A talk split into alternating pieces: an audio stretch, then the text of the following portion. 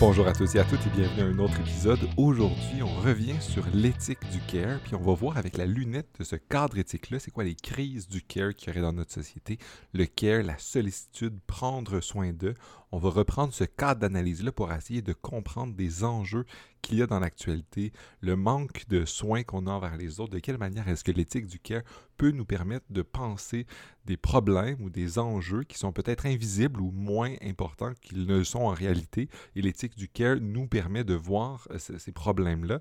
Et j'ai décidé d'approfondir ce sujet-là avec Cécile Gagnon, euh, les personnes que j'avais invitées pour discuter de l'éthique du care. On va revenir sur ce sujet, mais on va aller plus en profondeur pour voir les crises du care que dans nos sociétés. Puis on va voir de quelle manière ce que le care nous permet de proposer des solutions, moins des alternatives, ou du moins de voir des problèmes et de voir que bien les approches éthiques traditionnelles peut-être ne nous aident pas beaucoup, puis on devrait euh, parler ou formuler les, les, enjeux en termes de, de, care, de prendre soin, de sollicitude. Alors sans plus attendre, Cécile Gagnon sur les crises du care. Salut Cécile, ça va bien? Oui, salut, toi? Ça va très bien, merci. Je suis content qu'on reprenne le temps de parler ensemble, cette fois-ci pour aller plus en profondeur dans la question de l'éthique du care et des contradictions ou de la crise du care. Ah, parce que dans le dernier épisode, ceux et celles qui veulent en entendre plus sur Cécile et sur la question du care, on a fait un épisode ensemble euh, au début de la pandémie et on se revoit donc aujourd'hui pour la deuxième saison pour réapprofondir un de ces sujets-là, notamment, comme je disais, les contradictions euh, entre le care, le capitalisme, notamment dans les travaux de Nancy Fraser. Alors, euh, sans plus attendre, on va foncer dans le détail, parce qu'on tu t'es déjà présenté dans l'autre épisode. Les curieux et curieuses pourront aller l'écouter. On va foncer tout de suite. Euh, peux-tu nous résumer un peu c'est quoi le care? Et ensuite rapidement c'est quoi la crise du care que Nancy Fraser identifie dans ce courant-là? Oui, euh, ben le care, c'est un mot qu'on entend de plus en plus souvent, euh, mais souvent on ne sait pas exactement à quoi ça envoie. Est-ce qu'on parle d'un travail de cœur? Est-ce qu'on parle d'une éthique du cœur, d'une sollicitude? En fait, le care, c'est les deux. C'est autant le travail de prendre soin que la disposition de se soucier. Et là, là-dedans, on inclut, pour faire un, résumé rapide, euh, sans me répéter trop du premier épisode, mais on inclut tout ce qui est soin direct à la personne, donc autant physique euh, psychologique, émotionnel. Euh, les soins du milieu, l'entretien du milieu, donc euh, s'assurer que tout est en ordre, s'assurer qu'on est dans un environnement dans lequel on peut vivre, et l'entretien des relations sociales. Euh, si aujourd'hui on parle souvent de travail de care, les, les féministes marxistes puis matérialistes des années 70-80 euh, parlaient souvent du travail de reproduction sociale. On avait tout le courant marxiste qui nous parlait tout le temps de la production et elles sont venues nous dire, donc il Fraser, mais aussi euh, Christine Delphi ou Sylvia Frederici qui nous ont parlé du travail de reproduction sociale. Ils nous ont dit tout ce travail-là, qui est souvent le travail associé aux femmes, au domaine des émotions, à la sphère privée, qui est euh, le soin des enfants, la scolarisation, les soins affectifs, en fait, toutes les activités qui permettent de produire une nouvelle génération de travailleurs et travailleuses et d'entretenir les travailleurs actuels ou déjà existants, entretenir, leur permettre de, de maintenir leurs conditions d'existence, leurs conditions physiques, mais aussi environnementales et sociales d'existence. Donc, tout ce travail-là, qu'on peut dire de reproduction sociale ou de care, sont selon euh, Fraser, mais tout aussi les, féministes matérialistes, en fait, la condition de, possibilité d'existence autant d'une culture, d'institutions politiques, mais de l'économie de même. Donc, ni euh, travail salarié, ni l'accumulation de plus-value est possible si on n'a pas des travailleurs qui sont produits et reproduits pour prendre ce, ce langage-là. Donc, ça, c'est le cœur. Et quand Nancy Fraser nous parle d'une crise du cœur, c'est qu'elle nous dit ce travail-là, qui est la condition même de la production, présentement, les logiques capitalistes d'accumulation infinie euh, de richesses, la, la, production aussi qui est tout le temps en train d'augmenter, ben ça vient miner les conditions même de possibilité de ce travail-là. En externalisant le travail des care de la sphère de production, hein, parce que le travail des care, une des autres grandes critiques de Fraser puis de Delphi, c'est que c'est le fameux travail invisible, celui qui est gratuit, qui est non cumulé, non rémunéré, hein, qui est tout le temps fourni sous forme de dons. Ce travail-là, qu'on le reconnaît pas, qu'on le, le laisse dans la sphère privée, ben, on mine ces possibilités quand de plus en plus on demande aux deux souvent aux deux parents dans une famille d'aller sur le marché du travail, quand on leur demande de travailler de plus en plus, on vient miner les conditions même de faire ce travail de reproduction-là dans la sphère privée. Et donc, le capitalisme est en train de, et c'est une, expression qu'elle a, eat its own tail, est en train de miner ses propres conditions d'existence en mettant de plus en plus de pression et en invisibilisant de plus en plus le travail des care dans la sphère privée. J'ai une question à ce sujet-là. Parce que si on invisibilise, est-ce que. Là, on va, on va parler des solutions un peu par la fin qui, euh, qui nous explorent ça, mais j'en profite toujours pour juste essayer de comprendre Mettons qu'on pose la question, on se dit, mais on invisibilise les trucs. Est-ce que, est-ce que la stratégie du care, c'est de, désinvisibiliser, puis peut-être, certains diraient de marchandiser le care, puis de dire, mais tant, tant qu'on pourrait marchandiser ça, puis on le rend visible, on trouve que c'est une transaction, puis on reconnaît que c'est, des échanges. Est-ce que, c'est ça la solution? Est-ce que, euh, parce que on, va parler de capitalisme tantôt, j'essaie de, comprendre le lien. Comment est-ce qu'on... Euh, comment est-ce qu'on peut comprendre ce travail de reproduction-là, mm-hmm. cette invisibilisation, mais est-ce qu'on pourrait le visibiliser en le rendant marchand d'une manière très euh, libérale où on, marchandise tout? Mm-hmm. Ben, c'est vraiment une excellente question. Puis en fait, ça m'amène sur deux, deux points. Premièrement, le, ce qui est important de comprendre, c'est que quand on invisibilise le travail, c'est on l'invisibilise ce travail-là parce que de un, on le, on le dévalorise. Hein, c'est un travail qu'on trouve moins productif. Pourtant, Nancy Fraser va nous dire oui, mais on le trouve pas, on trouve pas qu'il y a une valeur parce qu'il n'est jamais rentré non plus dans la logique marchande. Puis dans la logique capitaliste, c'est tout le temps en associant un prix. Hein, quand on associe une valeur vraiment monétaire un travail, qu'on est capable d'en voir la valeur. Par contre, en gardant ce travail-là dans la sphère privée, on lui a jamais donné une valeur marchande, donc on continue à croire qu'il n'y a pas beaucoup de valeur. Donc ça, premièrement, le, dévalorise euh, socialement ou symboliquement, donc ce qui fait qu'il reste invisible. Il y a le problème aussi qu'on dévalorise beaucoup les personnes qui font ce travail-là ou qui le reçoivent euh, le, plus, donc les personnes les plus vulnérables, parce qu'on trouve qu'ils font un, bas travail ou le, sale job qui demande pas de, qui demande pas nécessairement beaucoup de formation ou qui, qui est fait par instinct féminin, euh, instinct aussi j'allais dire ratio, c'est pas le bon terme, mais il faut, faut, aussi se souvenir que souvent on entend que c'est les féministes qui dénoncent la, la l'invisibilisation du travail du cœur, mais il faut savoir que ça a tout le temps été un travail qui a été assigné autant aux femmes qu'aux personnes racisées dans nos sociétés. C'est autant un enjeu euh, de genre que de race, le care, ça c'est toujours important de le, le, souligner. Mais donc, il y a cette dévalorisation-là autant du travail que des personnes qui le font. Et qui est problématique quand on se demande, bon, OK, comment le rendre visible? faut en faire sortir peut-être la valeur, comme tu dis, monétaire, marchande. C'est que c'est pas euh, un travail, euh, c'est un travail, en fait, dont la nature est particulière. Comme je te disais, c'est, oui, prendre soin, le care, mais c'est aussi se soucier de.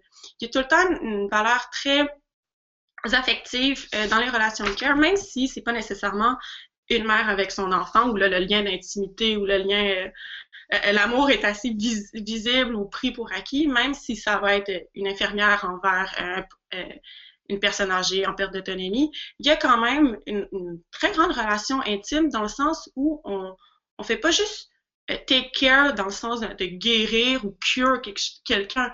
Il y a le care dans le sens de s'assurer de respecter la dignité de la personne, s'assurer de, de, de quand on donne un bain, c'est pas juste des mouvements pour euh, laver une partie du corps, déshabiller une autre partie du corps.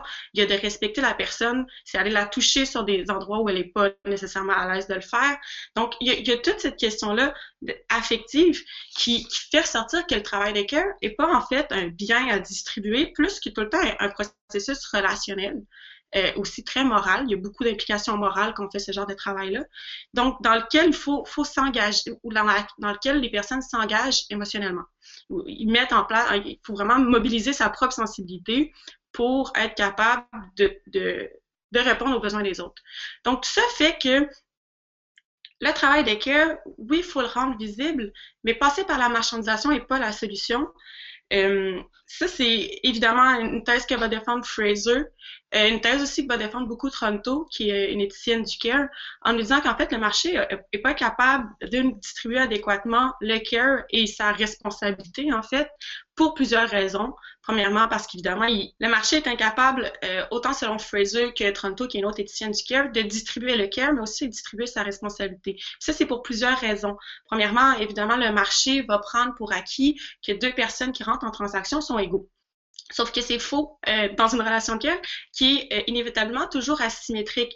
Et là, quand, quand je dis asymétrique, il n'y a pas nécessairement des relations de pouvoir abusives, ça n'a pas besoin d'être ça, mais c'est asymétrique dans le sens où si je viens en aide à quelqu'un, évidemment, cette personne-là est particulièrement vulnérable ou a un besoin particulier à ce moment-là dont elle a besoin euh, que quelqu'un auquel elle a besoin que quelqu'un réponde. Donc, il y a une asymétrie. Donc, les gens sont dans des relations de pouvoir asymétriques.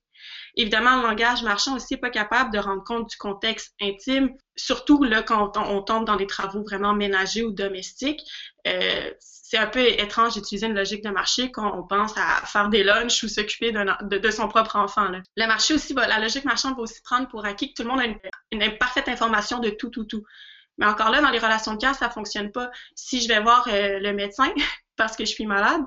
Et je prends pour acquis lui ou elle est plus à même que moi de me dire euh, comment régler mon problème. Puis le marché prend aussi pour acquis que j'ai nécessairement les ressources. Je sais vers qui me tourner si j'ai besoin d'aide. Alors que c'est pas vrai pour tout le monde. Il y a aussi toute la dimension temporelle des relations de care que le marché de la misère à prendre en compte parce que dans une transaction où je vais te vendre un bien, ben c'est au présent. Je, voici le bien, Gabriel, tu l'achètes, c'est fini. Tandis qu'une relation de cœur, hein, je n'en parlais pas comme un, bien à distribuer, mais vraiment un processus, ben, comment on détermine le besoin de l'autre, c'est toujours selon ses propres besoins, selon les besoins d'autrui, mais c'est à long terme aussi. C'est s'assurer qu'on va être capable, en répondant présentement à un besoin, d'être dans le futur aussi capable de répondre aux prochains besoins parce que quand, on, définissait le, travail de reproduction sociale au début, il y a vraiment une boucle c'est toujours un travail qui est éternellement recommencé une fois qu'on a euh, nourri, qu'on a, pris soin du milieu, ben, le lendemain, il faut recommencer. Donc, il faut s'assurer aussi dans la façon dont on répond aux besoins de care qu'on est capable de le faire à long terme. Donc, tout ça fait que de, faire du care un, bien commercial où on peut attribuer une valeur, ça fonctionne pas pour ce que c'est en soi. L'autre problème aussi, c'est que on est quand même besoin de le faire. On est dans une société où, évidemment, comme je te disais, ça a toujours été attribué aux femmes, aux personnes racisées, euh, ce travail-là. Euh, on s'en sortait déjà mal euh, avant que les femmes blanches entrent sur le marché du travail. Je précise blanche parce que les, les, femmes noires ont toujours eu à faire le travail à la maison et le travail sur le marché.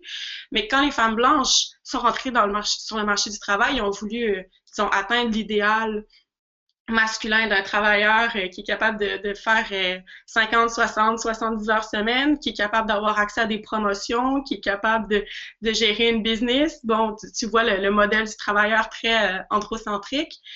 Ben, il s'est pas arrivé que dans les foyers, on a fait ah, nous allons rediviser. Euh, évidemment, là, je suis dans un, disons, une, caricature très hétéronormative, mais c'est pas, euh, papa n'est pas rentré à la maison en disant maintenant je vais faire plus la vaisselle. Qu'est-ce qu'on a fait? On a engagé des gens pour le faire. On a engagé des gens pour s'occuper des personnes âgées en les plaçant. Hein, c'est une super expression de placer quelqu'un en CHSLD. Donc là, les femmes racisées, euh, les femmes migrantes ont pris euh, en charge beaucoup ce, ce travail-là, disons, dans le système de santé. On a engagé aussi de plus en plus de nounous qui viennent de l'extérieur pour prendre en charge les besoins des familles. Donc, ce qu'on a fait, on n'a pas réussi à mieux diviser ce travail-là ou équilibrer ce travail-là. En fait, c'est plutôt qu'on a renforcé des problèmes raciaux et des inégalités aussi coloniales en demandant à des femmes beaucoup plus vulnérables venant du sud global, euh, du sud global parce que c'est un peu, c'est le terme que j'aime utiliser, c'est le plus large, mais venant du sud, qui elles-mêmes ont laissé souvent leurs enfants aux soins de personnes encore plus vulnérables qu'elles pour venir s'occuper ou prendre en charge notre travail de care. Mais moment donné, il y a des limites à ce qu'on appelle cette chaîne-là mondiale de care, donc où on est toujours en train de, de, de, de donner la responsabilité à quelqu'un de plus vulnérable que nous. À un moment donné, on, on va arriver au bout de cette chaîne-là, puis on y arrive déjà. Donc, c'est en ce sens-là que de faire du care un objet où qu'on peut vendre, acheter, qu'on peut déléguer, qu'on peut demander à quelqu'un d'autre de prendre en charge, ça fonctionne pas pour régler la crise euh, dont Fraser euh, dont Fraser nous parle quand nous parle des contradictions. Je me permettrais ici de, même si je suis assez convaincu par ce que tu dis, de faire l'avocat du diable, du moins présenter un contre-argument, surtout sur l'aspect international. Certains économistes, des gens qui favorisent la marchandisation de tout, pourraient dire en fait, mais ces personnes-là qui viennent euh, du sud global, comme tu l'as dit, des pays d'endroits de, plus défavorisés, quand ils viennent ici pour prendre ces emplois-là de, de, care, bien ça les avantage. Ils vont se retrouver avec un revenu qui est plus grand que ce qu'ils auraient eu dans leur pays. Euh, on, ultimement, certains libéraux diraient, mais personne ne les a forcés, on leur a offert quelque chose, des conditions de travail, et euh, elles ont accepté.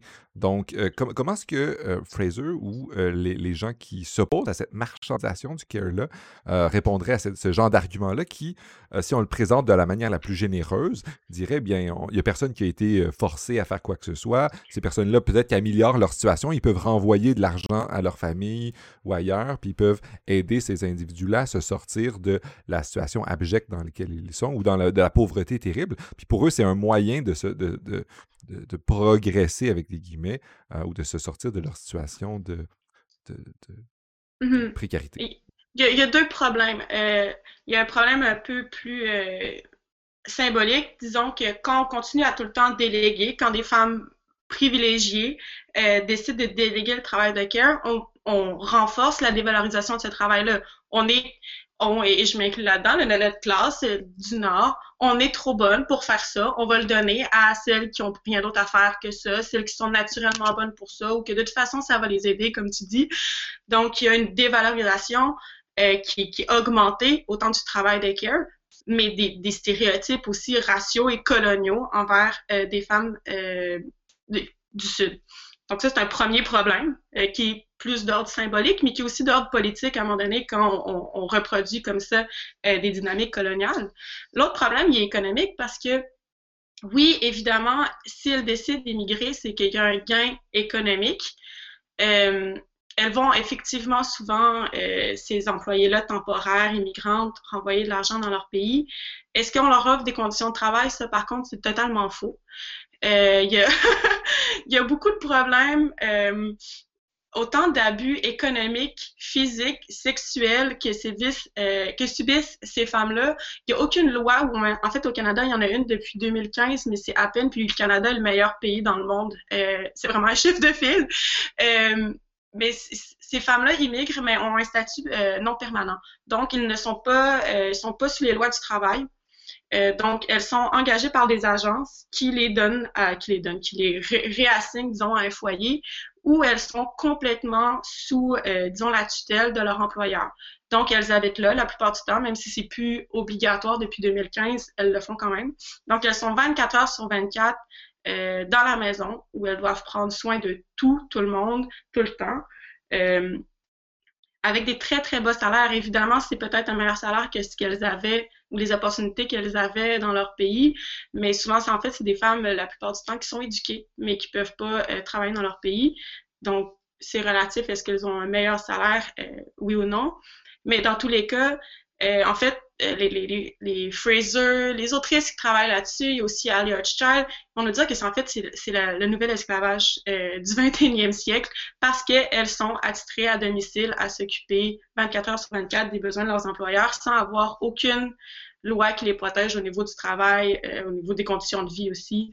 Beaucoup vont, avoir des épuisements, vont être en dépression, vont, euh, il y a beaucoup de problèmes dans d'autres pays. Comme je te dis, le Canada, c'est le chef de file, mais dans d'autres pays, il y a des problèmes de, de, de suicide, il y a des problèmes de, travailleuses qui essayent de s'échapper, mais qui sont arrêtées, puis puisqu'elles sont légalement obligées de résider chez leurs employeurs, elles sont réenvoyées là. Il y en a d'autres qui sont emprisonnées quand elles s'échappent, c'est vraiment le bon terme. Donc, euh, je sais pas si on peut dire qu'on améliore vraiment leurs conditions de vie euh, avec euh, cette logique-là de chaîne de care. Mais je, vois bien que tu présentes quand même de manière assez troublante les conditions de travail réelles de ces travailleuses-là dans, notre pays, ici au Canada. Euh, même si on est les chefs de file, la manière que tu le décris, c'est assez terrible. Puis effectivement, ça, montre que c'est difficile d'imaginer que c'est des, rapports d'ego. Un peu comme tu disais, bien, c'est des gens qui sont dans des situations de précarité. Puis parce qu'elles le sont, elles sont un peu à la merci elles sont dominées, ou du moins, euh, elles sont dans une situation où elles doivent se soumettre à, des, lois qui les en empêchent de, s'en aller ou de se défaire de ces, gens, de, ces contrats-là. Donc, est-ce est que je, fais bien de voir un peu des aspects de quelque chose de colonialisme quand même, parce que tu nous présentes ça, puis j'ai l'impression de revenir quelques décennies ou du moins quelques siècles avant. Je me sens moins dans la modernité quand on parle de lois qui forcent les gens à résider chez quelqu'un, puis on les chasse, on, les, les ramène là quand, quand ils essaient de s'enfuir. en, t'écoutant, ça me semblait un roman du 19e siècle ou quelque chose de similaire. De quel, c'est, mm-hmm. quoi le lien avec le colonialisme? Est-ce qu'il y en a un? Est-ce que je, me trompe? Oui, évidemment, les, les, histoires d'emprisonnement, c'est pas au Canada. Je veux pas effrayer personne. Là. Euh, ici, ça ne se passe pas. Elles ne sont plus obligées légalement de, de, résider chez leurs employeurs, mais elles ont quand même un statut très précaire. Il y a quand même eu des histoires avant la loi en 2015 de passeports qui sont retirés une fois qu'elles sont arrivées à domicile, euh, de violences physiques, de violences psychologiques, de violences sexuelles, et euh, parce qu'elles ne sont pas régies, parce qu'elles n'ont pas aussi accès à des ressources souvent pour euh, pour réussir à sortir de, de, de, de, relations abusives ou de relations de travail abusives, on n'a pas non plus euh, les détails de ce qui se passe dans ces familles-là. Donc, probablement que ça arrive encore, mais c'est très difficile. Il y a quand même des organisations qui essayent de, créer des liens de solidarité entre ces travailleuses-là, mais c'est très difficile. Euh, où est le colonialisme? Ben, parce que c'est du néocolonialisme à 100% Le lien est là. Euh, tu ne te trompes pas. En fait, si plusieurs décennies, siècles, on, faisait venir des gens en bateau en Amérique du Nord pour venir travailler dans nos champs, venir faire le sale boulot euh, pour euh, le coton, pour le tabac ou peu importe. Ben maintenant, on demande à des femmes de venir faire le sale boulot et de prendre soin euh, parce que là, on veut plus faire ces tâches-là qu'on trouve tellement qu'on dévalorise parce qu'elles n'ont pas de valeur marchande, comme on le disait. Donc, oui, c'est en fait c'est des nouveaux rapports coloniaux euh, au nom de la mondialisation, au nom que c'est tellement bien, on peut se diviser le travail à travers les frontières, euh, mais c'est juste des rapports coloniaux qui sont en fait renforcés et qui désolidarisent pardon les femmes entre elles aussi parce que tout d'un coup, c'est plus euh, comment parler d'une grande euh, sororité des femmes à travers le monde quand c'est des, des, femmes dans ma situation, donc blanches, éduquées, bourgeoises, qui veulent avoir une carrière et qui veulent être aussi euh, Wonder Woman et avoir des enfants, qui finalement engagent des femmes beaucoup plus vulnérables qu'elles et renforcent autant la dévalorisation, comme je te disais, du travail qu'elles font, que la dévalorisation de ces femmes-là elles-mêmes en se disant, ben, elles, elles sont bonnes pour ça, mais moi, je suis meilleure que ça. Alors, ultimement, si on, rassemble les éléments que tu nous as dit, tu nous as, présenté la critique de la marchandisation du care, les enjeux mondiaux qui, où on externalise euh, sur d'autres populations plus défavorisées euh, ces enjeux-là. On a parlé de colonialisme. Est-ce que c'est comme ça qu'on peut comprendre un peu euh, pour Nancy Fraser la crise du care? Est-ce que c'est ce qu'elle identifie comme le problème? Est-ce que, tu pourrais nous tracer un, fil entre ces différents éléments-là pour revenir à la critique? C'est le problème que le care. Mais ben, en fait, la, grande thèse de Fraser, c'est que le capitalisme, présentement, à cause de ses logiques euh, de, production, d'accumulation, de travail, et d'une part, et de l'autre part, de, par son, externalisation son invisibilisation du travail du care, en le réduisant ou en le limitant euh, à la sphère domestique, familiale, non marchande, ben, réduit la capacité de cette sphère-là de produire ce propre travail-là, puisqu'on demande aux mêmes travailleurs de produire dans la sphère économique marchande officielle, mais également de prendre en charge tout le travail reproductif qu'on ne reconnaît pas. Donc, en fait, on, demande aux travailleurs un, double travail, et travailleurs et surtout les, aux travailleuses, en fait, un double travail qui, qui est impossible, en fait, à faire de façon efficace et on leur en demande toujours plus en, plus dans la sphère marchande. Donc, avec cette externalisation-là, la, la, logique capitaliste est en train de miner sa propre condition de possibilité, qui est le travail de reproduction sociale, parce que on n'est plus, en fait, on va arriver à un bout où on sera plus capable de reproduire, produire et reproduire des travailleurs et travailleuses, produire et reproduire des liens sociaux, un environnement de travail. Et c'est ça, en fait, qu'elle appelle la crise du care. Et puis, le problème, c'est que là, la logique capitaliste, la seule façon qu'elle essaie de régler le problème, c'est de dire, ah ben non, on va, on va engager des gens pour le prendre en charge. On va aller chercher à l'extérieur d'autres personnes pour prendre en charge ce travail-là. Comme ça, nos, nos travailleuses ici à la maison, nos, nos locales, nos, nos travailleuses blanches, vont être capables de continuer à produire dans la sphère marchande. Mais ça, ça fonctionne pas non plus pour les raisons euh, dont on vient de parler. Je ne sais pas si ça fait un meilleur euh, wrap-up en bon français. c'est un bon wrap-up, c'est une bonne synthèse euh, de, l'argument. Et là, on, voit un peu que, on fait face à un gros problème. On fait face à un problème de, mettons qu'on considère que la sollicitude, le care, c'est quelque chose qu'on doit valoriser, mais ça semble assez en contradiction ou en tension, du moins, avec la sphère marchande, le monde capitaliste tel qu'on l'a. Est-ce est qu'elle voit d'autres problèmes que ceux-là, ou du moins est-ce qu'elle voit des solutions? Parce qu'à écouter ça, je, je, suis pris d'un vertige quand même à me dire, bon, euh, mais je trouve que les auditrices et auditeurs sauront que je suis assez sensible à, et au républicanisme, mais surtout à, aussi à l'éthique de la vertu. je me dis, bon, mais ben, certes, on peut avoir des bonnes vertus, mais le système semble ne pas favoriser ce genre de choses-là. si on constate que la sollicitude, c'est quelque chose qu'on valorise, euh, on fait ça un problème. Est-ce que peux-tu m'enlever ce sentiment de vertige-là ou du moins contribuer à l'enlever? je, vais, essayer de. Mais euh, pour toi qui est pour les éthiques des vertus, je te dirais que notre système est très vicieux, selon euh, Fraser. quand il nous parle de la crise du cœur, euh, les, solutions qu'elle nous amène dans ses textes, elle va nous parler évidemment de, de transformation structurelle très profonde de l'ordre social, revoir notre système économique, revoir notre, notre système, notre, notre système du travail, aussi la façon dont on organise le travail euh, socialement. Il va dire évidemment qu'il faut dépasser, disons, la subordination du travail reproductif au travail productif, puis de voir en fait la, la complémentarité des deux, ou même changer complètement l'ordre, que la reproduction vient avant la production et non le contraire. Il va évidemment nous dire que tout ça doit donc nous demander aussi de réimaginer nos rapports de genre, nos rapports raciaux, nos rapports coloniaux. Mais elle reste assez vague. En fait, euh, dans un des textes, un de ses principaux textes euh, où elle parle de la crise du care, elle finit en nous disant est-ce que le capitalisme va survivre à toutes ces modifications? C'est à voir. Euh, c'est une belle ouverture très socialiste, mais j'avoue que Fraser est pas celle qui, quand elle parle de la crise du care, donne le plus de solutions. Elle nous dit juste qu'on a vraiment besoin de changer du tout pour tout euh, la façon dont on fonctionne. Par contre, moi, ce que je trouve intéressant, c'est qu'elle a des ressources dans ses travaux antérieurs qu'elle ne mobilise pas beaucoup quand on nous parle de la crise du cœur.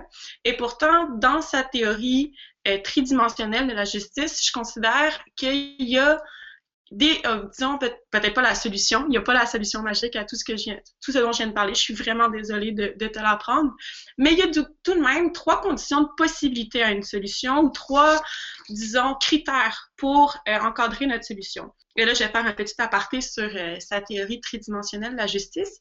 Mais Fraser, qui a travaillé, évidemment, c'est une, une, une, politologue, une philosophe politique américaine, donc il connaît bien la, la la tradition rawlsienne. De quand on parle de justice sociale, on parle de distribution et de redistribution. Donc, on parle toujours des inégalités comme étant matérielles, économiques, et donc il faut pallier en redistribuant des biens. Donc, euh, pallier à, ce qu'elle appelle la distribution inique euh, de, certains, de certains biens. Mais euh, elle a beaucoup étudié aussi la, la, tradition plus continentale de la justice avec les, des, tout, euh, tout ce qui déboule de l'école de Francfort. Et elle a travaillé même avec Axel Honneth personnellement, qui est euh, un grand, euh, le grand philosophe de la, reconnaissance. Donc, dans cette tradition-là, disons, de la justice sociale, on voit les, questions d'injustice sociale comme tout le temps des questions plus symboliques ou culturelles, où là, les gens font partie de plusieurs groupes qui sont divisés et que là, c'est des, des problèmes de reconnaissance de ces groupes-là euh, qui fait que certains groupes sont subordonnés à d'autres. Donc, euh, le manque de reconnaissance euh, des femmes, des personnes racisées, la communauté LGBTQ. Donc, là, les, les, les, les, différences sont pas à venir pallier, mais en fait à célébrer, de dire on est différent, mais ça veut pas dire que c'est nécessairement hiérarchisant comme différence. Donc, ça, c'est l'autre. donc là, ça, c'est la tradition plus reconnaissance. Il y a la tradition aussi, euh, ou tradition, disons, il y a aussi, disons, toute la lignée euh, habermasienne qui nous parle de justice sociale en, termes de représentation politique. Donc, il faut pouvoir participer à la sphère délibérative pour pouvoir... Euh, la, justice passe par la participation à la sphère délibérative, autant euh, officielle que non officielle, la, sphère démocratique au sens très large, en dehors des institutions ou des instances vraiment organisées. Et là, Nancy Fraser, elle nous dit, ben, quand on essaie d'y aller juste d'une façon, donc de parler juste de redistribution à la Rawls, juste de reconnaissance à la honnête ou juste de représentation à la Bermas, on vient saper souvent les autres angles de la justice. On vient souvent exacerber un problème distributif quand on ne pense a des problèmes de reconnaissance et vice-versa. Donc, ce qu'elle nous dit, c'est qu'il faut tout le temps régler le problème avec ces trois angles-là d'analyse ou ces trois critères-là d'analyse.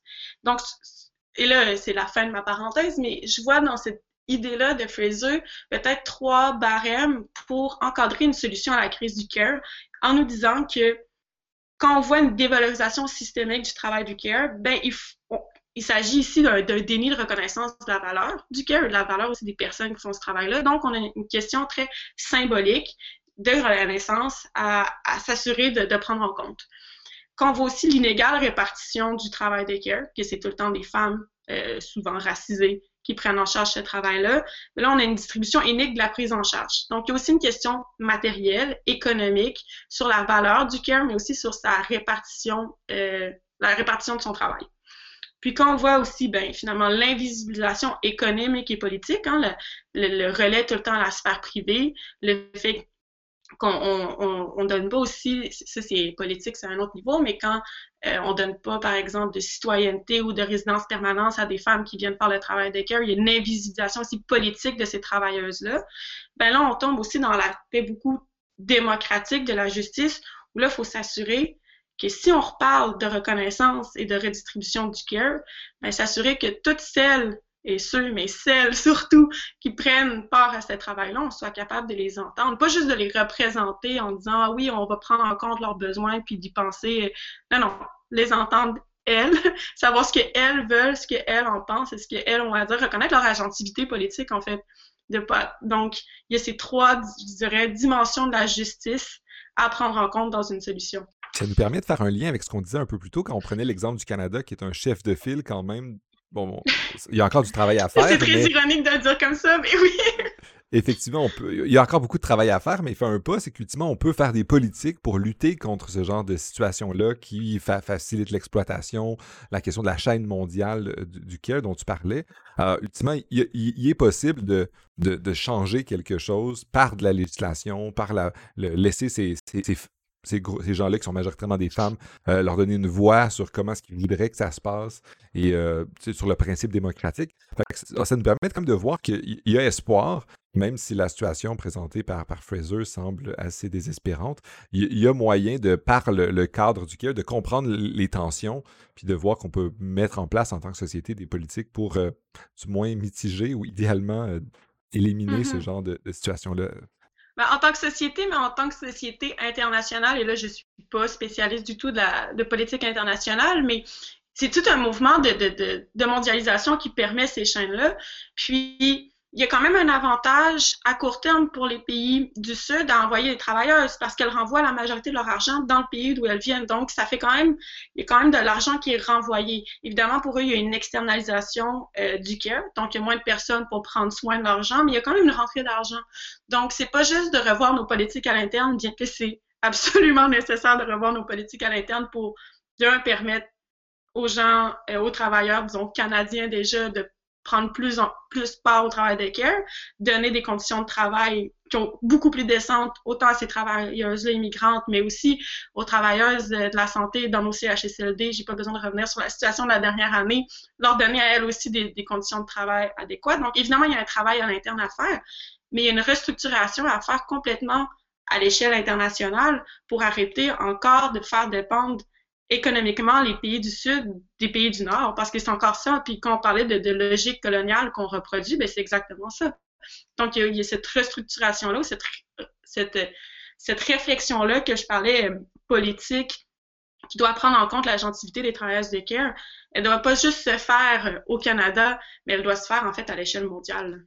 Et j'imagine que ça, sous-entend aussi des, transformations du, mode de production dans, nos systèmes capitalistes qui motivent les femmes dont tu parlais, qui sont de, milieux privilégiés, à jouer la partie puis à toujours vouloir devenir euh, travailler plus, puis mm-hmm. externaliser le, le, care en disant mais moi j'ai besoin d'avoir une carrière, puis il y a comme une pression, puis une genre de culture mm-hmm. sociale de la performance et du mérite et euh, de ben, une femme accomplie, et elle, elle, est à la fois à la fois des enfants et c'est une CEO et, etc ça serait ça serait malvenu de leur taper sur les doigts en disant là c'est de votre faute vous êtes la source euh, du néo néocolonialisme international euh, soit vous êtes coupable de ça. Je pense que ça serait beaucoup trop facile d'essayer de pointer des coupables et, en fait ça serait contre-productif.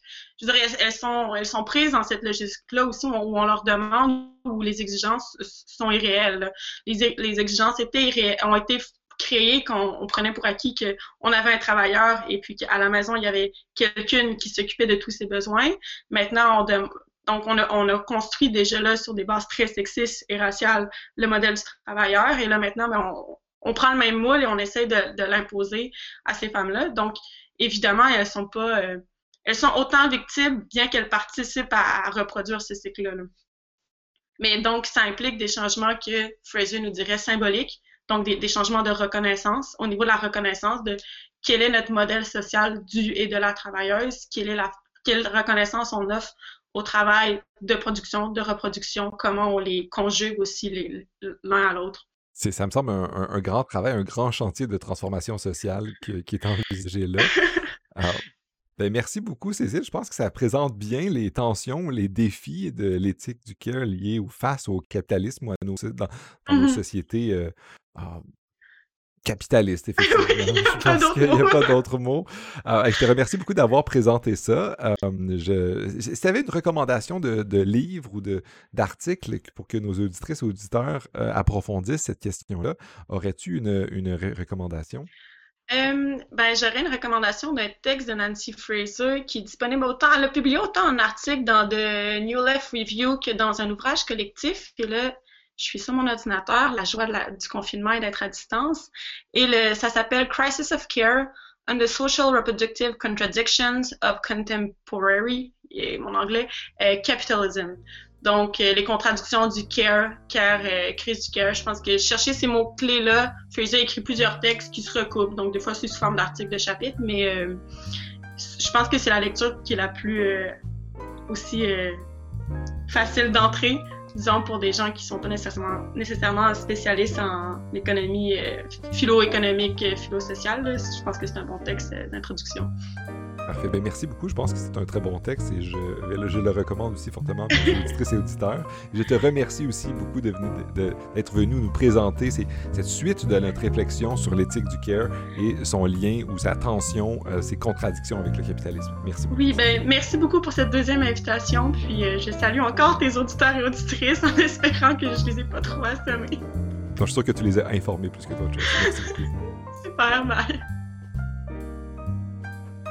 Cet épisode est fait en collaboration avec la Société de philosophie du Québec et les généreux donateurs et donatrices qui veulent bien soutenir le projet. Merci beaucoup encore à vous tous et toutes d'avoir confiance en ce projet et je vous souhaite une bonne fin de journée.